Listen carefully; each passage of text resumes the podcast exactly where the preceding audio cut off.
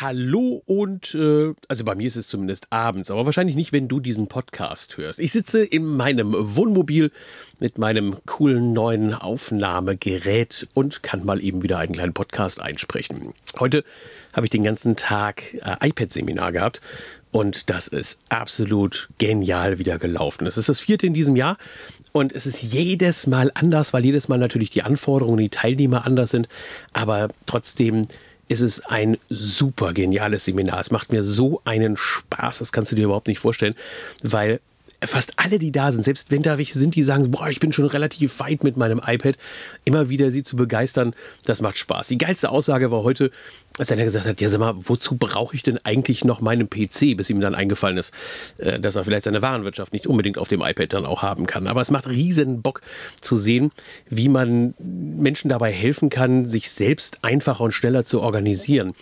ähm, wenn ich dann zeige, wie man den ganzen Ballast im Büro loswerden kann und praktisch alles, was man in irgendeiner Weise rumliegen, rumfliegen hat, was man nochmal irgendwo sucht, zum Beispiel in Evernote digitalisieren kann, in Windeseile das einrichtet, wie man sich Formulare selber erstellen kann auf dem iPad und das auch keine fünf bis zehn Minuten dauert und man hat sein eigenes, seine eigene Checkliste erstellt, die man dann hinterher den Mitarbeitern zur Verfügung stellen kann.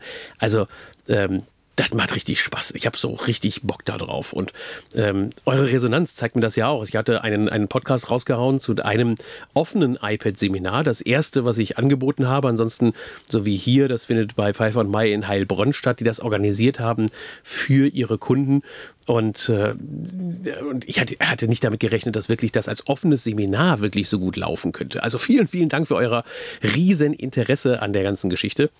Und ich habe jetzt schon Versprechungen abgegeben. In Facebook habe ich gesagt, es wird auf jeden Fall eine Veranstaltung bei mir in, der, in Osnabrück geben. Also für die, die eher so aus dem Raum Bremen, Hannover kommen, ist Osnabrück natürlich eine super Adresse. Auch die aus dem Ruhrgebiet können Osnabrück ziemlich schnell erreichen. Da wird es demnächst einen Termin geben. Das werde ich noch versuchen, im Mai, Juni hinzubekommen. Ähm, wenn du da schon mal Interesse daran hast, dann melde dich an, dann weiß ich auch, äh, wie viel ich machen kann. Also, okay, ähm, so ein Seminar ähm, findet eigentlich nur effizient statt, wenn ich da maximal 10 bis maximal 15 Teilnehmer drin habe. Bei 15 Teilnehmern brauche ich aber schon einen weiteren ähm, Unterstützer, der dann an den Geräten selber helfen kann, damit man auch richtig effizient werden kann. Und es gibt auf jeden Fall auch schon einen Termin für München, denn der ist so sogar schon festgelegt. Ähm, der ist noch nicht offiziell irgendwo angekündigt, aber wenn du Interesse hast, kannst du schon mal eine E-Mail schreiben an mich.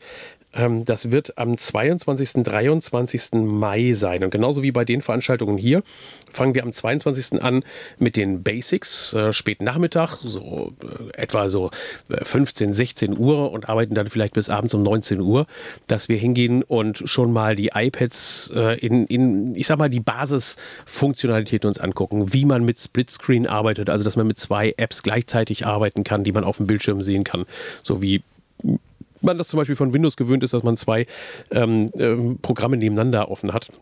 Wir werden uns angucken, wie man sein iPad richtig einrichtet, damit es funktioniert, äh, wozu man die iCloud nimmt, äh, wie man vielleicht mit einem externen Speicher arbeitet. Also so ein bisschen dafür geeignet für diejenigen, die noch nicht das iPad sehr lange benutzen oder sagen, na, ich glaube noch nicht, dass ich herausgefunden habe, wie diese ganzen Wischgesten funktionieren und was man damit alles Cooles machen kann. Und am zweiten Tag geht es dann richtig zur Sache.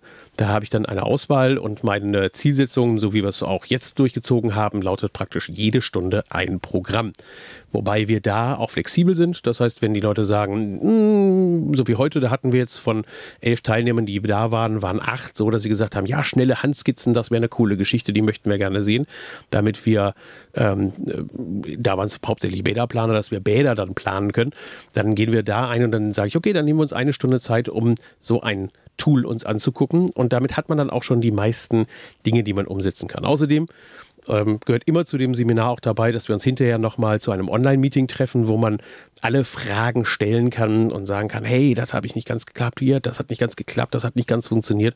Kannst du mir denn dabei weiterhelfen? Also, die offenen iPad-Seminare an dieser Stelle einfach mal gepitcht, gehen weiter. Wenn du Interesse daran hast, dann melde dich einfach per E-Mail, dann nehme ich dich mit auf die Interessentenliste auf und dann hoffe ich, dass du vielleicht Zeit hast, einmal zu einem meiner Workshops zu kommen.